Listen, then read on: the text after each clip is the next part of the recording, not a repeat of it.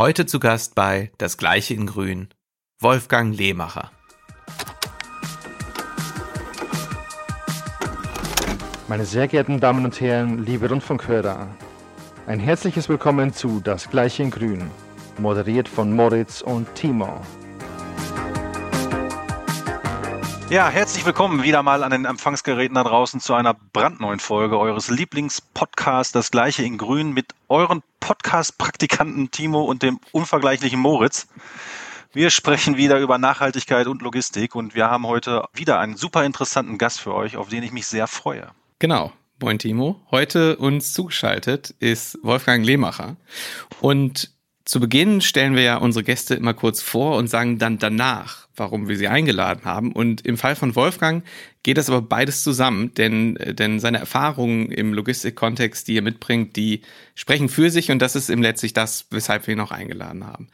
Wolfgang hat irgendwann mal vor langer Zeit angefangen bei TNT als Flottenmanager, war später Managing Director von DPD, CEO von Geopost, ähm, war vier Jahre lang beim World Economic Forum der Head of Supply Chain and Transport Industries und heute äh, quasi Multi-Board-Member, Berater, Business Angel, zum Beispiel bei Hyperloop Transportation Technologies, bei Peter Pott, also auch im Circular Economy Kontext, das ist ein Thema, das Timo und mich ja sehr interessiert, ist im Rat der Logistikweisen, die Liste ist sehr, sehr, sehr, sehr lang und wir freuen uns sehr, dass du in deinem wahrscheinlich sehr vollen Terminplan einen kleinen Slot für uns gefunden hast, Wolfgang. Schön, dass du da bist. Ja, ich freue mich auch und äh, das mache ich doch gerne. Sehr schön. So, wir haben sehr viele Fragen an dich. Zum Beispiel hätten wir auch, wie du das eigentlich zeitlich und organisatorisch alles unter den Hut bekommst, diese irrsinnig lange Liste von Aktivitäten. Aber eigentlich, und da bleiben wir auch, wir wollen uns ja heute äh, über Nachhaltigkeit äh, unterhalten.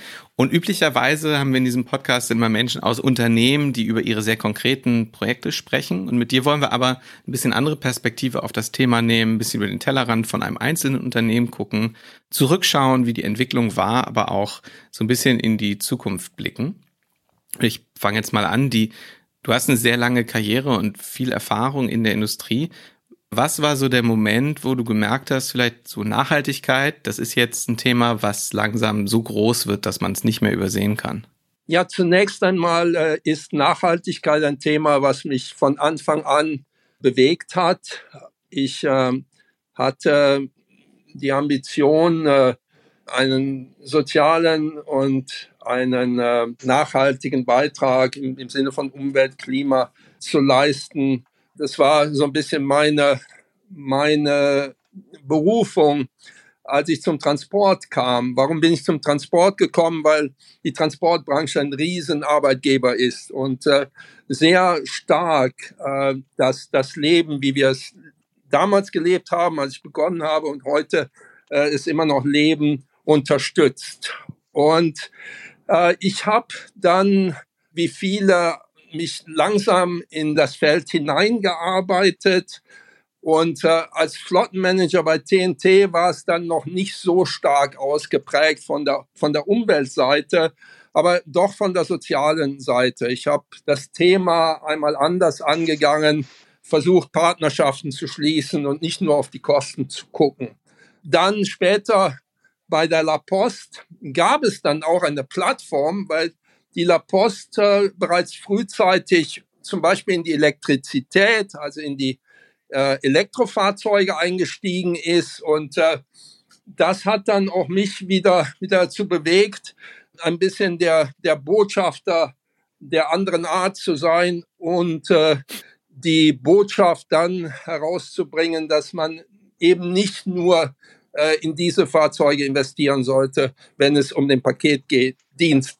Und das war dann auch der Moment und da hatte ich auch den, den Hebel von der, von der Position und die braucht man in einer solchen Situation, um dann auch äh, einigen Einfluss zu haben. Und da bekam das Thema auch in der Öffentlichkeit äh, größere Bedeutung. Wann war das so? Also das, das, vor allem die, die, die Reisen, die du jetzt gerade so beschrieben hast, äh, das mit immer so zeitlich einordnen. Ich würde sagen um 2005 herum. Und wie hat sich so aus deiner Sicht das jetzt jenseits deiner persönlichen beruflichen Biografie auf die Logistik gesamt geguckt, das Thema entwickelt über die letzten Jahrzehnte von, naja, einem Thema, das vielleicht am Rande relevant ist, ähm, zu der Bedeutung, die es heute hat? Ja, über die Bedeutung heute sollten wir dann auch reden. Wie war so die Entwicklung aus meiner Sicht? Schleppend. Wenn wir auf 2005 zurückblicken, so Mitte, Mitte des Jahrzehnts, da fing die Industrie an, sich dem Thema überhaupt zu nähern oder bewusst zu werden, dass es dieses Thema gibt, mit, mit ersten CO2-Kalkulationen, die, die damals noch sehr rudimentär waren, mit Experimenten im Fuhrpark. Und äh, ich denke, dass das Thema erst richtig Fahrt aufgenommen hat. Und ich glaube, das hat es jetzt. Äh, da reden wir über die letzten drei bis fünf Jahre. Und jetzt mal auf heute geguckt, äh, das hattest du ja eben schon angeteasert. Was, was ist deine Perspektive auf die, auf die Relevanz des Themas, die es heute hat? Ja, ich, ich sehe da zwei Dinge. Zum einen sehe ich ein großes Interesse am Thema, weil natürlich auch die Folgen von äh, nicht nachhaltigem Verhalten immer deutlicher werden. Also es gibt immer stärkeren Druck von der Öffentlichkeit auf die Gesetzgeber, die Gesetzgeber haben im äh, Zuge von Covid-19 ja auch gesehen, dass sie, dass sie doch Hebel haben und gerade die EU setzt diese auch jetzt äh, stärker ein. Also da sehe ich große Anstrengungen, das Thema nach vorne zu schieben.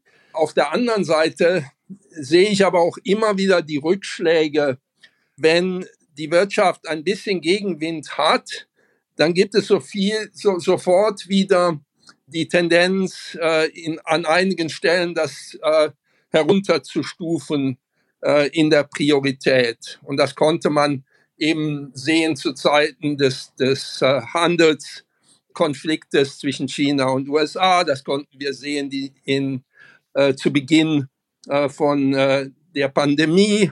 Und das sehen wir jetzt wieder mit dem, mit dem Ukraine-Krieg, und den Folgen, dass äh, es immer wieder sofort Stimmen gibt auf der einen Seite, oh, äh, Nachhaltigkeit muss jetzt hinten angestellt werden. Und auf der anderen Seite gibt's dann aber die Gegenbewegung, wir müssen das jetzt beschleunigen, weil wir sehen ja, wo wir mit unserer Energieabhängigkeit äh, hinkommen. Also ich sehe das als, als ein Spannungsfeld zwischen diesen zwei in, äh, Extrempolen. Mhm. Und äh, wie ordnest du aktuelle Tendenzen einer, einer ähm, äh, immer noch äh, globalisierten Supply Chain wieder ein bisschen mehr zurückzugehen in einer anderen Balance auch zu lokaleren Netzwerken? Ich bin jemand, der, der der Meinung ist, dass das schwierig ist. Je, je größer die Komplexität des Produktes, umso komplexer auch die Systeme, die Wirtschaftssysteme, die lokalen Wirtschaftssysteme, sei es in Japan, in Deutschland, in China, und damit wird es auch schwierig, diese, die heißen ja Ökosysteme im, im Englischen, mhm. diese dann irgendwo anders hin zu bewegen. Bei einfachen Produkten geht das. Und da wird man auch, auch die Tendenz sehen. Man wird die Tendenz sehen, und ich sage, man wird sie sehen, weil ich sehe sie auch immer noch nicht, also als, als großen Schub. Äh, man wird diese Tendenz sehen im Bereich äh, einfacherer Produkte, die man überall produzieren kann. Ähm, dann ist es immer wieder eine Frage der Kosten und, und der Qualität und so weiter.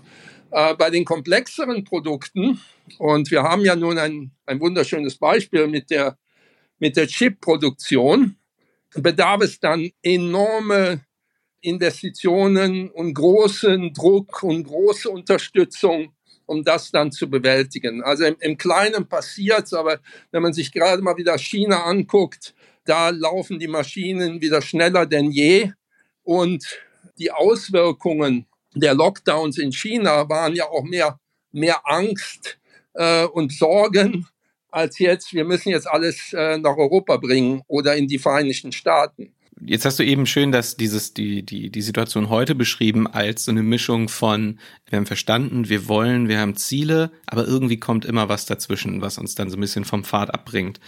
Und jetzt mal in die Zukunft geguckt, in die nächsten, weiß ich nicht, fünf, sechs, sieben Jahre, die ja zum, vor allem im, im Klimawandel-Kontext durchaus äh, entscheidend sein können. Wie geht das denn weiter? Weil ich denke, eins ist äh, ziemlich sicher, da wird immer irgendwas dazwischen kommen. Hoffentlich nicht auf der Skala wie jetzt, aber Themen, die ablenken, gibt's ja immer. Wie hoffnungsvoll bist du, dass das dass wir da mal wirklich durchziehen bei dem Thema? Ich nehme die Frage mal von der Möglichkeit erstmal. Ich bin der festen Überzeugung, mhm. dass wir das leisten können. Global und von der Industrie her. Wir sind nur gefordert, die richtigen Knöpfe zu drücken und das Geld an der richtigen Stelle zu investieren.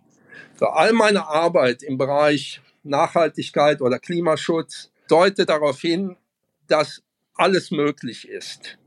Die Problematik ist, dass wir nicht mit dem nötigen Nachdruck an die Sache gehen. Das liegt äh, auch daran, dass wir, dass wir uns in Demokratien bewegen und dass wir auch sehr, sehr so bürokratische Strukturen haben in einigen Bereichen. Und wir dürfen auch nicht vergessen, und das wurde halt bei der, bei der Studie, das Playbook für die Dekarbonisierung der, der maritimen Wirtschaft wieder, wieder deutlich. Wir leben in einer kapitalistischen Welt. Und jedes Mal wird die Wirtschaft nach vorne gestellt und nicht unbedingt den Schutz der, der Zukunft. Bin ich optimistisch? Ja, ich bin optimistisch. Das ist immer so zwei Schritte vor und einer zurück. So sehe ich das im Augenblick. Mhm. Äh, die Intervalle liegen wahrscheinlich bei fünf Jahren für, für Schübe ich sehe bei der EU größere Kontinuität und größeren Willen in, in diesbezüglich, aber da dauern auch die, die, die Entscheidungsprozesse fünf Jahre so. Ich, ich glaube, dass wir in den nächsten fünf Jahren in Europa viel sehen werden. Es gibt so die Hochburgen der Umwelt- und sozialen Initiative.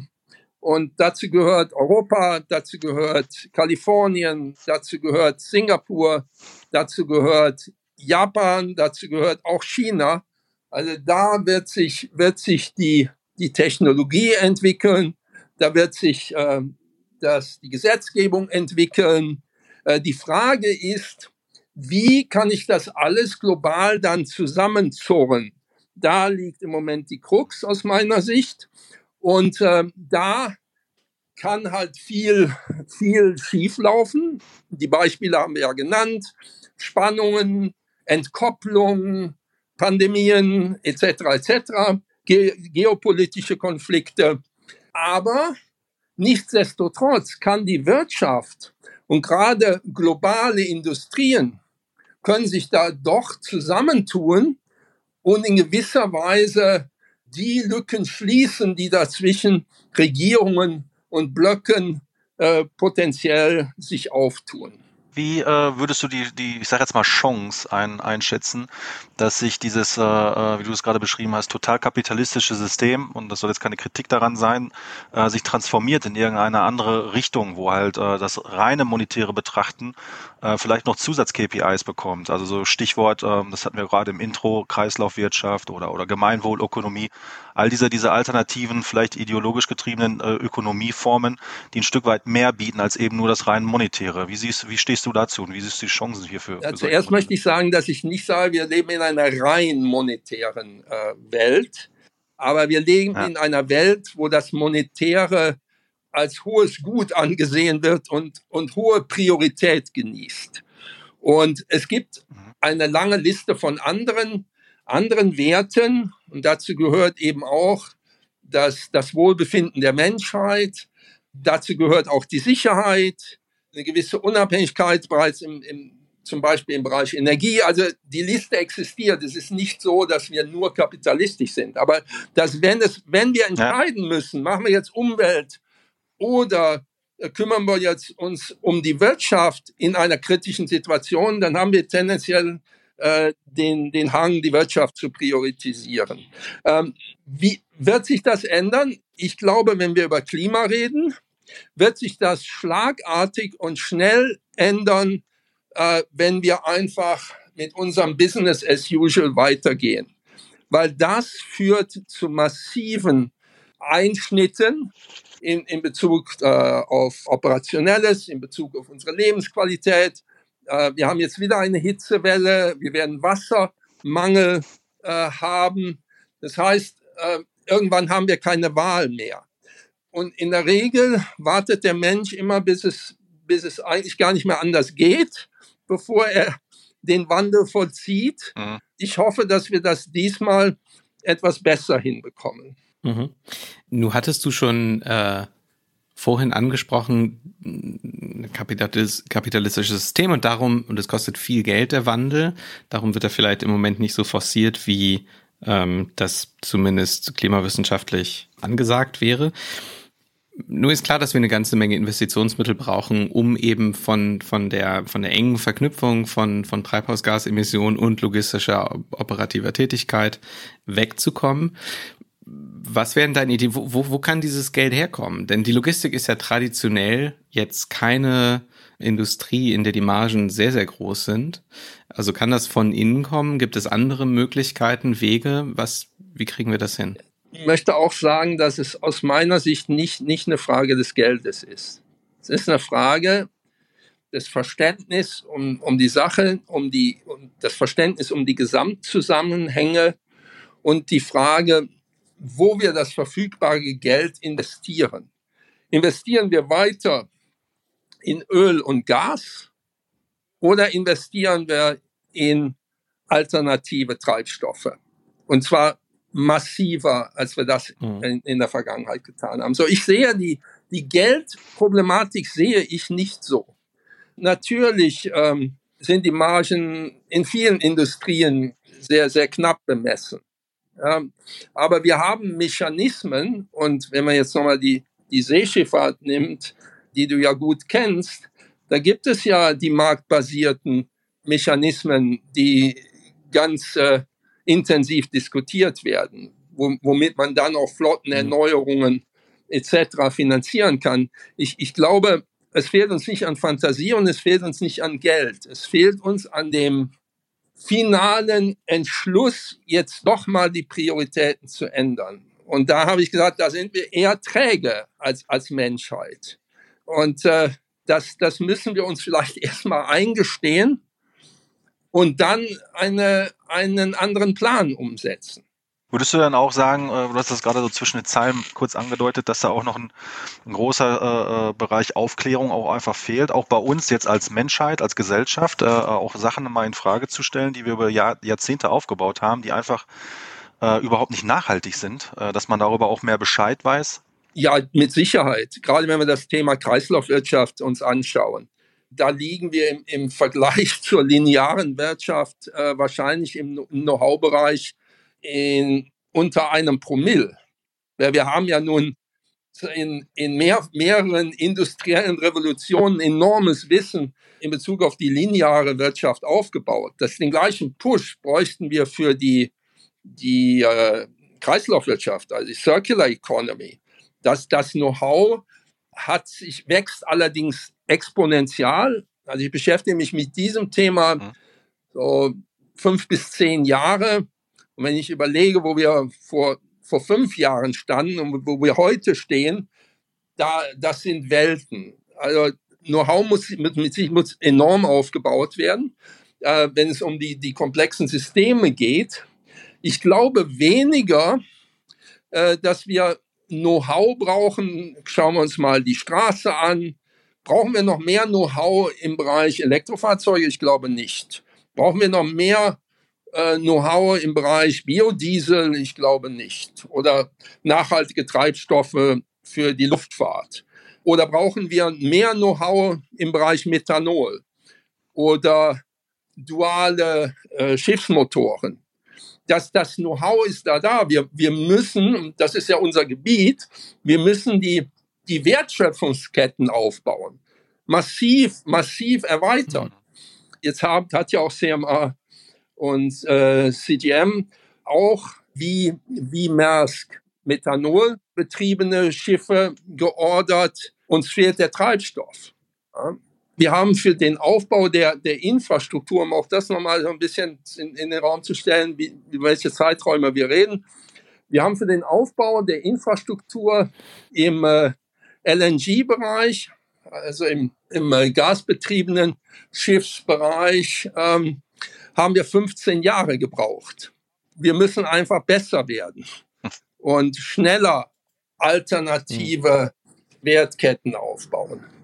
Wie kann das passieren? Also, oder was, welche, welche Hebel gibt's da, wenn wir, wenn wir jetzt auf Mers gucken, die versuchen ja nur selbst in die Treibstofferzeugung ja. äh, und in die ganze Wertschöpfung dahinter einzusteigen. Ist das der Weg, dass sich quasi die, die großen, und das ist ja nun in der, in Ocean Freight äh, so, ein, so ein besonderer Fall von den sehr, sehr, sehr großen Playern, ähm, dass die sich da auch engagieren verstärkt? Äh, die, die großen, die großen wie die kleinen. Also Maersk ist das Beispiel auf der, auf der großen Seite und C, äh, CMA CGM war, war ja auch sehr stark immer der, der Führer äh, im Bereich LNG.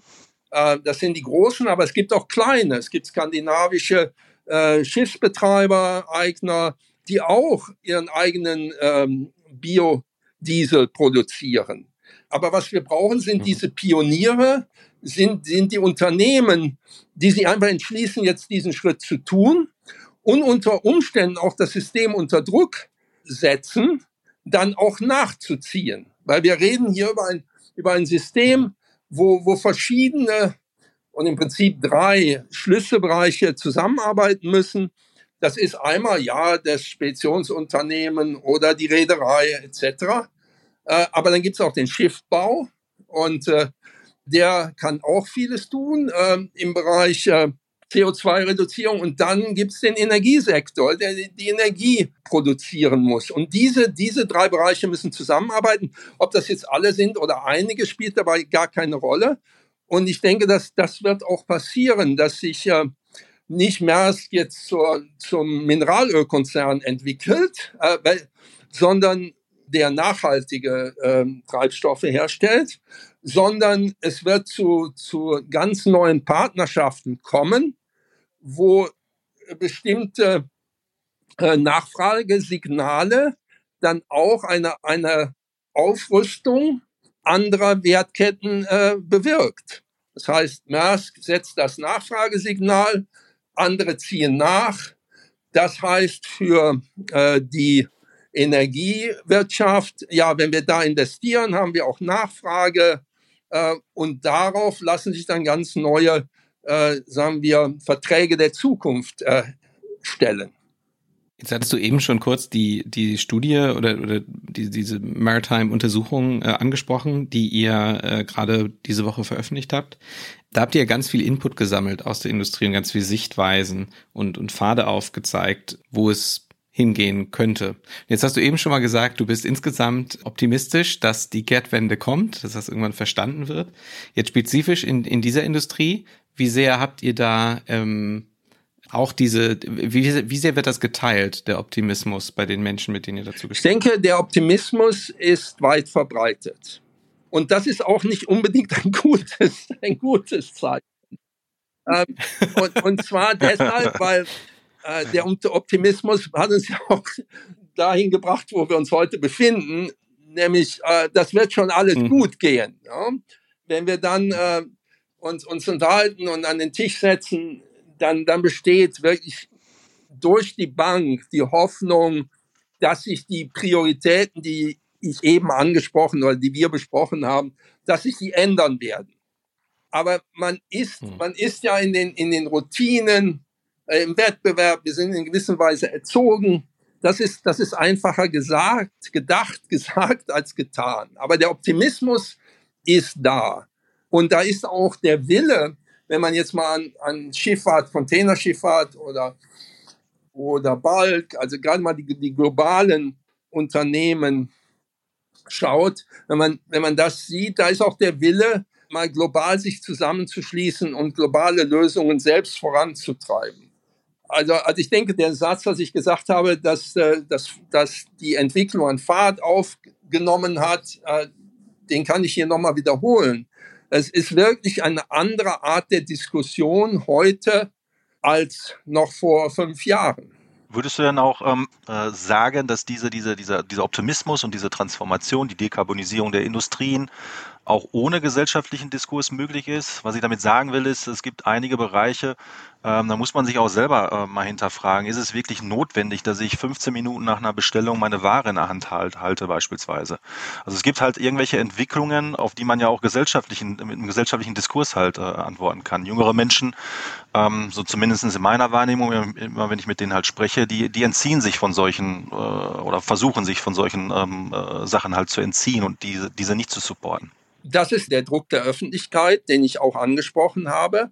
Und äh, die Kunden und Bürger haben Einfluss, weil sie wählen das Produkt hm. und sie wählen den Politiker. Und da hat es auch Veränderungen gegeben. Das heißt, diese Wahrnehmungsänderung und Bewusstseinsänderung in der Gesellschaft ist der, der rudimentäre Motor. Es ist der Sohn, der am Abend seinen Vater fragt, ja, du arbeitest bei der Airline, ich glaube, das ist keine gute Firma. Und der, der dann erklären muss, wie, wie die Fluggesellschaften, die dieses Thema angehen. Und dieser, dieser Druck ist da aus meiner Sicht. Der, ist, der, ist, der Druck ist, kommt auf die Unternehmen, kommt auf die, auf die Politik. Und äh, das ist, das ist ein, ein Bestandteil der Entwicklung. Ähm, allerdings ist es nicht erforderlich, dass wir jetzt hier die große Massenbewegung brauchen. Es reichen kleine Mengen von, in Englisch heißen die Change Agents, von, von Veränderern, Meinungsführern, die das nach vorne treiben können. Wie äh, größere Unternehmen, aber auch kleinere Unternehmen in, in ihrem Bereich. Aber die kleinen tun sich natürlich schwerer, weil sie einfach immer über viel weniger Mitte verfügen als die, als die großen. Prima. Also zusammengefasst, vielleicht in etwas verkürzt, wir wir bewegen uns noch nicht lange nicht so schnell, wie, wie es notwendig ist, aber du bist äh, optimistisch, dass also der Schmerz irgendwann so groß wird, dass wir uns schnell genug bewegen. Ich hoffe, dass wir nicht bis zu dem Punkt warten. Äh, das ist die Nuance. Wir haben die Möglichkeit, jetzt etwas zu tun. Es gibt dafür Ansätze und ich kann mir durchaus eine Welt vorstellen, die einen Ruck bekommt. Und wir haben ja Beispiele genannt. Und die gibt es in der Luftfahrt. Die, die Lufthansa nutzt nachhaltige Treibstoffe. Die gibt es im, im Bereich äh, Automobil, die gibt es im Bereich Lkw. Überall gibt es diese Ansätze. Und ich sehe das immer wie ein, wie ein Raketenstart. Man, man steckt enorme Energie am Anfang in den, in den Start und nichts bewegt sich. Aber wenn man die kritische Masse erreicht hat, dann auf einmal hebt die Rakete ab. Und ich glaube immer noch, dass sowas möglich ist. Mhm. Das Bild von einer Rakete ist, glaube ich, äh, das, worauf wir uns, äh, was wir jetzt im Kopf behalten, als, als letztes gutes äh, Schlusswort. Lieber Wolfgang, ganz herzlichen Dank für deine Zeit. Es hat uns sehr gefreut, dass du da warst. Und ähm, ja, hoffen wir, dass du recht behältst und äh, dass äh, die Raketenmetapher genau, äh, weil wir in zehn Jahren zurückgucken, genau das beschreibt, was passiert ist. Vielen Dank. Gerne. Vielen Dank.